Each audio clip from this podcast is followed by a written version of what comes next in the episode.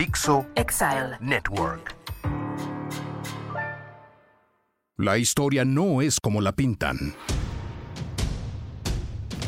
Dos gladiadores desenvainan sus espadas y se enfrentan a los mitos y a la ignorancia repetidas hasta el cansancio. Hola, soy Úrsula Camba y quiero decirles que el chile nogada es una reminiscencia totalmente barroca. Pero habías dicho que está sobrevalorado. Yo soy Alejandro Rosas y aquí vamos a hablar si está sobrevalorado o no. A mí me gusta porque simboliza la patria y la patria la llevo en la sangre. Los aburridos, a los leones. Aquí hay historias y anécdotas para contar en la arena de la historia. ¿Será? Bueno, pues acompáñenos aquí en la arena de la historia. Empezamos, le dedicamos este programa a ese gran platillo ultra super barroco que es el chile en nogada. Bueno, antes de pasar al chile en nogada como tal, yo fíjate que quería hacer una pequeña precisión.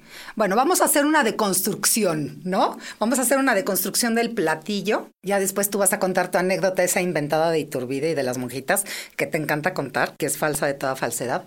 Pero antes vamos a explicar un poquito la deconstrucción, como dicen los chefs así de alto pedorraje, de eh, los ingredientes de el chile en nogada. A mí me gustaría concentrarme un poquito en el chile sin albur, que es el principal ingrediente. Bueno, la gente dirá que la nogada, que la... Pero, pues el chile no existe sin el chile poblano. No estés viendo tu celular a ver si te están escribiendo en Twitter tus fans. Y no me levantes el dedo porque me... Te estoy Dale un manazo. Comiste chile en nogada, seguramente. Cinguitas a muñeca, doctora. Bueno. Venga.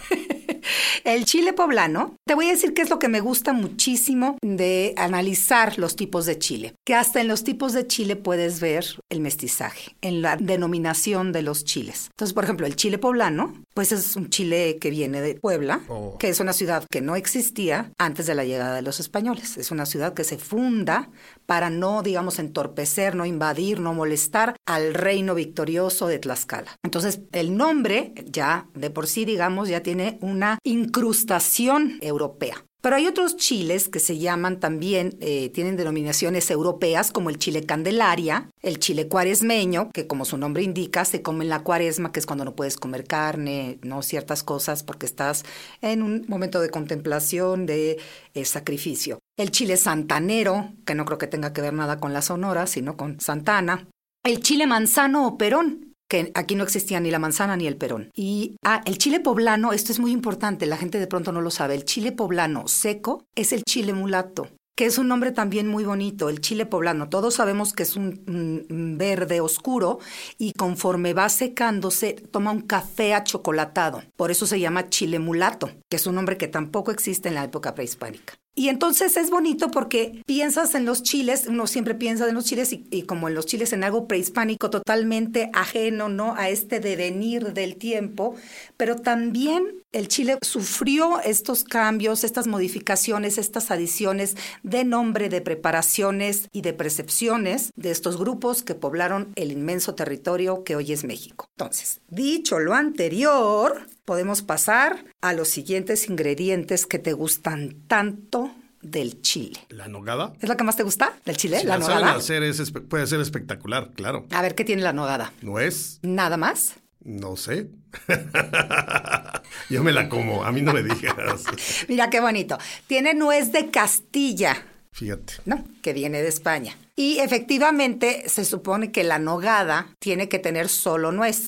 Luego hay unos restaurantes que hacen medio que trampilla y le ponen crema o le ponen leche para, según esto, darle esta, este colorcillo como blanco. Yo creo que a mí eso es lo que no me gusta, porque no me gusta la leche y no me gusta la crema.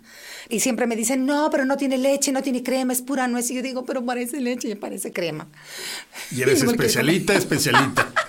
Nunca como mi hermanita, pero sí. Ah, Entonces, sí. A ver, vamos a hablar de eso. Ajá, Vamos a hablar de cómo no le gusta el huevo, el atún, la mostaza, la catsup. No, porque estamos hablando del chile en nogada. Luego va a decir que la ando, este, la ando funeando. Ajá.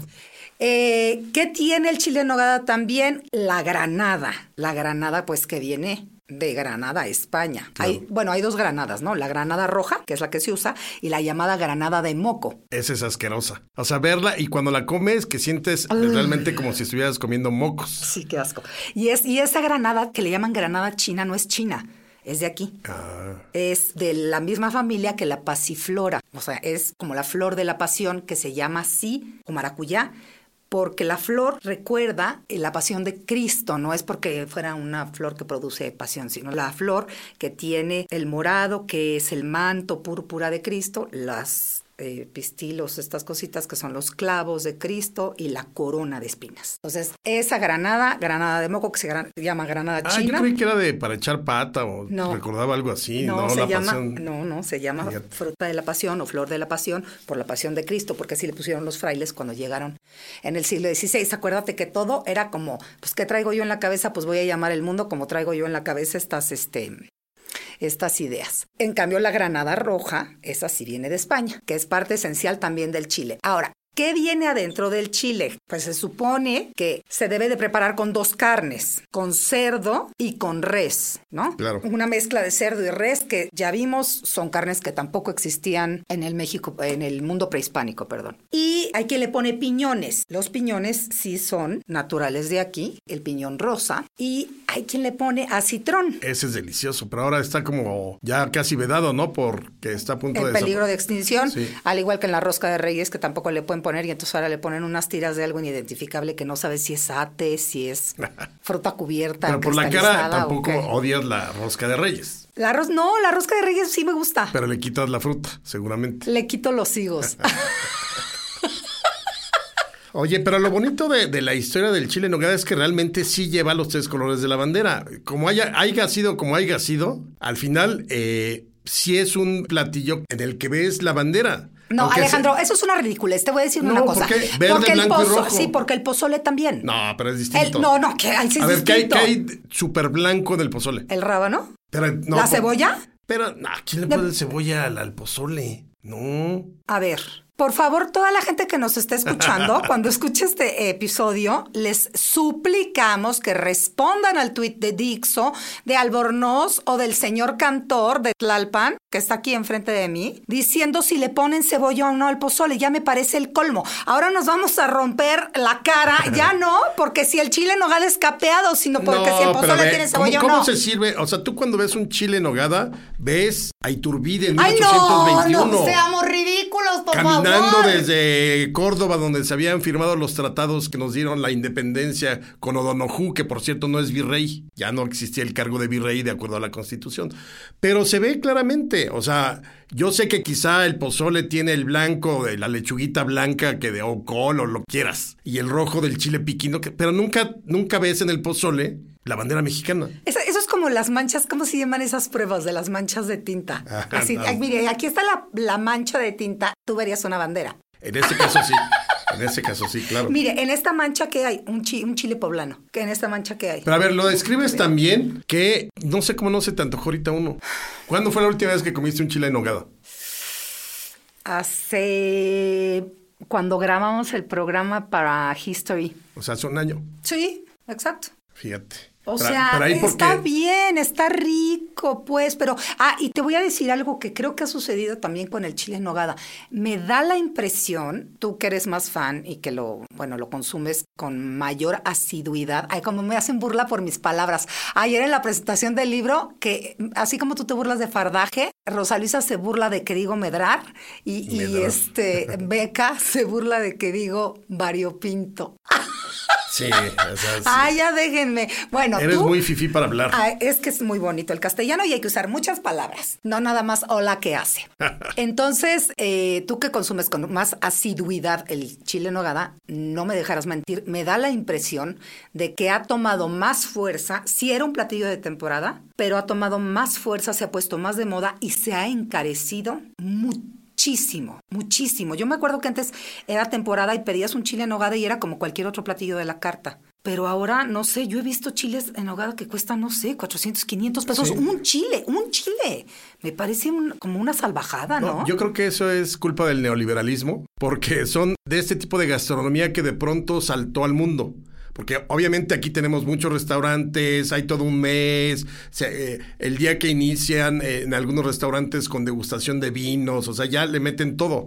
Pero sí es como de este tipo de elementos de la gastronomía nacional que saltaron a el mundo una vez que empezaron a abrirse las fronteras las barreras, igual que Frida Kahlo, igual que el tequila. O sea, el tequila era totalmente de gente sin recursos. Y ahora ya... Y el mezcal, ¿no? El mezcal es, también, sí. este Frida Kahlo y todo este como la mexicanidad llevada al mundo exterior y con todos esos platillos que se han internacionalizado, obviamente el Chile tiene su historia que no es historia, son leyendas, son el se dice, la tradición oral, porque evidentemente no hay un documento de las monjas de Santa Mónica diciendo nosotros las monjas de Santa Mónica esperamos ansiosamente a que llegue eh, Agustín de Iturbide el Libertador ahora que viene su santo para el 28 de agosto, que esa es la gran tradición oral o la leyenda, la que dice que venía Iturbide después de haber firmado los tratados de Córdoba con O'Donoghue, con los cuales ya se alcanza la independencia, y entonces inicia su marcha hacia la Ciudad de México para lo que sería la consumación de la independencia en septiembre. Pero en el camino le toca llegar a Puebla exactamente el día de su santo, 28 de agosto. Y se supone, cuentan, que fueron las monjas que decidieron festejar el santo, festejar al libertador, festejar la independencia con un platillo especial. Y entonces dijeron, ¿cómo haremos un platillo especial? ¿Qué se te ocurre, Sor Lupita o no sé, Sor Mónica? O... Hagamos... Rita, Sor Rita. Era la no otra. seas majadero, Alejandro. Sor Lupita, Sor Rita y Te va a caer un rayo castigador. Sor Mónica. Pero bueno, no importa. El punto es que entonces vamos a hacer un platillo especial que tenga los tres colores de lo que entonces todavía no era la bandera de México, sino era la bandera trigarante. Las tres garantías. Blanco, rojo y ya te iba a decir azul y verde. verde, blanco y rojo. Y entonces se supone que ahí, ah, pues el chile es verde, la nogada es blanca y la granada es rojo, roja. Y entonces... Es que es súper inverosímil porque es como, mira, ¿has visto todas las infografías de las roscas de reyes y las infografías del pan de muerto? Me, como que me quiere dar una parálisis facial. El huesito de la izquierda significa el inframundo de los Eso, dioses de la cuando se sabe que es la El- representación ¿qué de las es reliquias medievales. Eso, de Claro. veras. Empezando porque el pan, pues, está hecho de trigo y ya, ya por eso, pues, ya es una importación, ¿no? Entonces, todas esas cosas a mí siempre me producen, mm, porque el momento exacto en el que surge un platillo es, es una cosa muy difícil de dilucidar o de descubrir. Lo que sí es importante, yo creo, recalcar, es que es un platillo barroco en el sentido en que mezcla muchos elementos que en otros platillos no nos comeríamos, probablemente, ¿no? porque es muy dulce la nogada. Bueno, para los muy expertos, no debe ser demasiado dulce, no debe ser demasiado ácido, no debe ser, ¿no? Y equilibrar que las carnes estén bien guisadas, no demasiado saladas, que el chile no esté muy picante, que esté bien desvenado, que la granada, qué sé yo. Pero los elementos que, digamos, de los que se compone, eh, dan cuenta de una imaginería muy compleja, como muy elaborada, donde lo que importa es que sea como como muy abigarrado el plato, que así es la cocina mexicana, es muy abigarrada, tiene muchos elementos muy complejos, tiene mucho tiempo de preparación. El chile en nogada es pela la nuez de Castilla y te estas horas y les ven a los chiles, tú a los que quién sabe qué pela, los prepara las carnes, deja no sé cuánta cosa remojando, que también eso es un poco lo que te cobran, ¿no? El, el tiempo de, de, de, preparación. Pero hay veces que sí se pasan, como dices, Sí. un chile en nogada de 500 pesos sí es Me parece un A menos de que escándalo. te incluya dos copas de vino blanco espumoso, que para mí es con lo que mejor marida el chile en nogada. Eso dicen, con champaña o con cava, eso, di- eso me dijo el chef a mí del azul histórico. Ah, sí, claro. Oye, pero además dicen que pudo haber sido postre, no un platillo principal. Ya ves que escuchen nuestros capítulos anteriores de La Arena de la Historia, donde hablamos de la gastronomía y de los alimentos y de los banquetes. Y Úrsula ya había dicho ahí que las comidas no era la sopita, el arroz, la carne con la ensalada y el postre. Sopa seca y sopa aguada. Exacto. Eran varios platillos, muy vasto todo siempre. Eh, escúchenlo porque está muy padre eh, esos episodios anteriores. Pero yo acabo de escuchar que quizá el chile en nogada era un postre. Es que mira, el concepto de postre, que es lo que platicábamos, postre como la palabra indica, pues va al final. Para nosotros tiene, eh, pues un postre es impensable, que es, es una idea del 18, del siglo XVIII y XIX, de la repostería francesa. Pero para nosotros es impensable que tenga carne. No hay ningún postre mexicano que tenga carne, de ningún tipo. O sea, no hay ningún postre con atún, ningún postre con pollo, ningún postre con carne, ninguno. Es decir, el postre automáticamente nosotros pensamos en azúcar, en algún tipo de endulzante. Puede ser azúcar, miel de agave, stevia, de todas las variantes que hay ahora, piloncillo, miel de maple, pero no carne.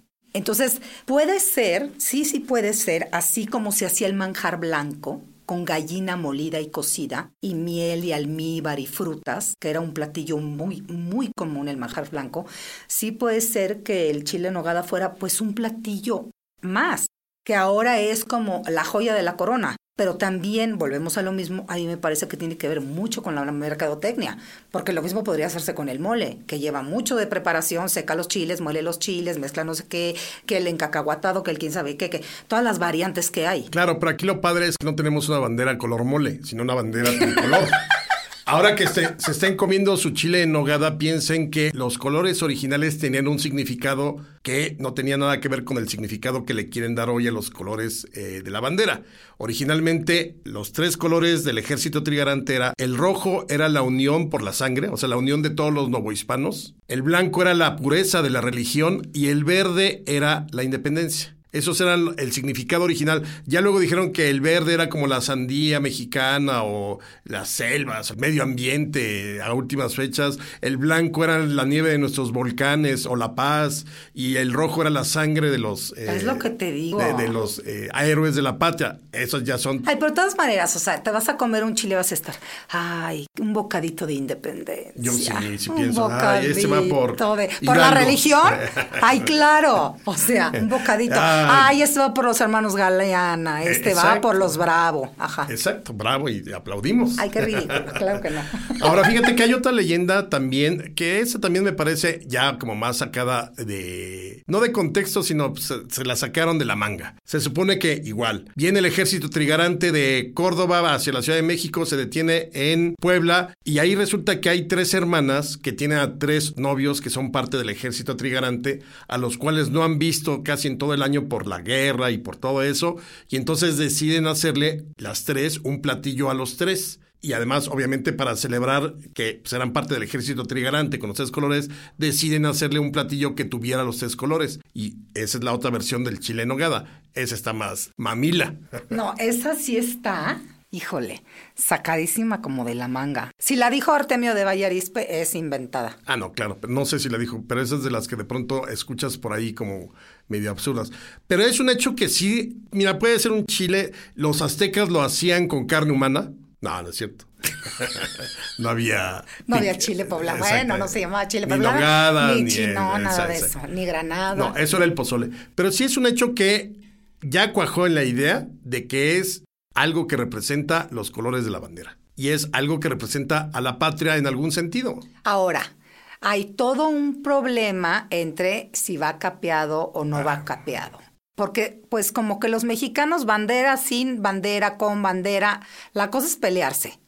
La cosa es discutir. Yo digo, bueno, si en una región se hace capeado, está muy bien. Si en otra región no se hace capeado, también está muy bien. ¿Por qué tendría que hacerse de la misma manera? Eso es una cosa muy purista y muy ridícula.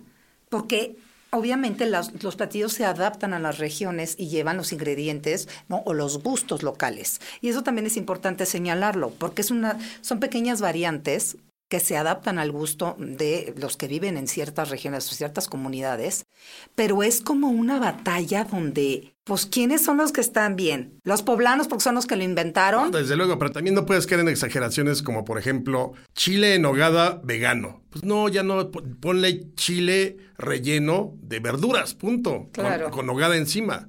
O sea, es como igual el pozole, pues el pozole lleva carne, no, no, lo otro es un caldo de setas o un caldo de hongos. Claro, un caldo de, de flor de calabaza con granitos de lote, totalmente. Bueno, a ver si no nos cancelan, ¿eh? Los veganos. Nah, ¿por qué? Uh, porque por, por, todo, por todo nos quieren cancelar. Bueno, sobre todo a ti.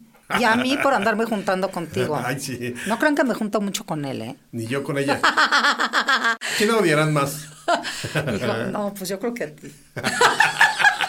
Oye, te odian más a ti, pero también te quieren más. Pues no sé. Yo Entonces, sí- bueno, es más extremoso. Pero bueno, eh, de eso se trata. El chile en nogada, además, nos recuerda a Iturbide. Yo creo que todo mundo cuando está, por ejemplo, en el mural de los poblanos allá en Puebla comiendo su chilito en nogada, de pensar, ah, Iturbide, gracias. ¡Claro que no! ¿Tú nunca has pensado en algún personaje histórico cuando estás comiendo algo? Claro que no, nunca.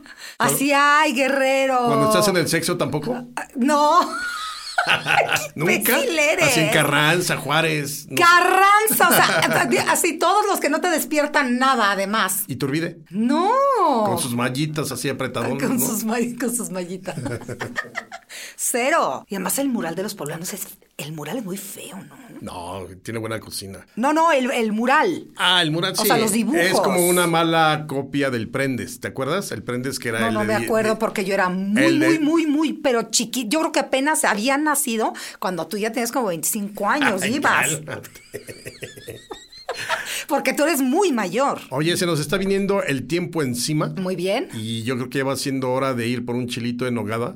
Oye, el otro día vi, es- exactamente en Puebla, gente que desayunaba chile en nogada. Y yo también pensé, o sea, ni siquiera almuerzo, eran, ¿qué te gusta? Las nueve y media, diez de la mañana y chile en nogada. O sea, una bomba. Pues sí, para aguantar el día entero. Yo creo que ya te comes Pero, el chile pues, en nogada. Y, pero- y eso, y la gente que se come dos chiles en nogada, Cristo Redentor. ¿Cómo hacen? A ver, a mí me gusta y coincido contigo. Si lo capeas o no, creo que es asunto de cada quien. Claro. Me parece que es un platillo tan pesado en sí mismo, por todo lo que dices y los ingredientes que mencionaste al principio de la arena de la historia, que es muy pesado. Entonces, si además de eso me lo voy a echar capeado, no, bueno.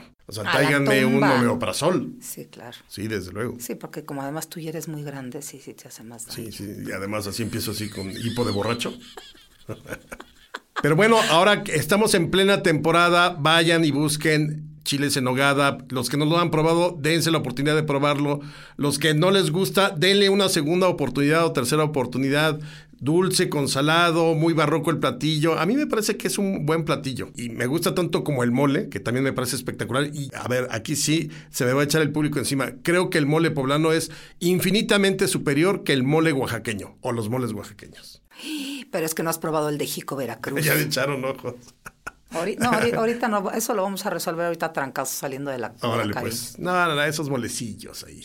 Pero bueno, ya llegamos al final de este programa. Sigue en las listas de popularidad tu libro. ¿Cuál es? Ecos de Nueva España, los siglos perdidos en la historia de México, bajo el sello de Grijalvo. Nos fuimos a reimpresión, gente preciosísima, lo consiguen en Gandhi, Amazon, El Sótano, El Péndulo, Busca Libre y Sangrons. Vale muchísimo la pena porque es acercarse a tres siglos que nos negó la historia oficial, de los cuales nunca nos contaron en la escuela, ni en la primaria, ni en la secundaria, fuera pública o privada. Así que es una buena manera de acercarse a 300 años del México virreinal novohispano, que son todavía más de lo que tenemos de México independiente. Pero bueno, esa es otra historia. Esto fue La Arena de la Historia. Yo soy Alejandro Rosas. Y yo soy Úrsula Camba. Nos vemos la próxima. Dios. Se cierra un episodio, pero la historia continúa con Úrsula Camba y Alejandro Rosas en la arena de la historia.